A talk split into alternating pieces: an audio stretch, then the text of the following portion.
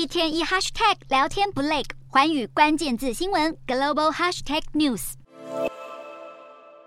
远处一架准备降落的飞机突然九十度倾斜，撞上地面后发出剧烈声响，随即引发尖叫声。尼泊尔西部十五日发生重大坠机事件，目前已经造成几十人死亡。失事的雪人航空客机上午从首都加德满都起飞后，却不幸在抵达目的地波卡拉以前坠毁在距离机场一点六公里外的峡谷当中。飞机失事以后，现场熊熊大火不停燃烧，浓浓黑烟直窜天际。这架失事的飞机机龄十五年，与二零一四年复兴航空的澎湖空难属于同一款机型。而班机上一共载有七十二名乘客，包含十五名外籍人士，分别是五名印度人、四名俄罗斯人、两名南韩人，还有爱尔兰人、澳洲人、法国人和阿根廷人各一名。事发后，大批救难人员马上赶到现场，许多罹难者的遗体也在飞机碎片中陆续被找出。根据路透社整理报道，尼泊尔自从两千年以来，一共发生了十七次空难。累计夺走两百七十三条人命，其中许多都是因为天气恶劣所导致。不过，这次发生坠机的确切原因，当局仍在调查当中，预计一个多月内将提交出报告。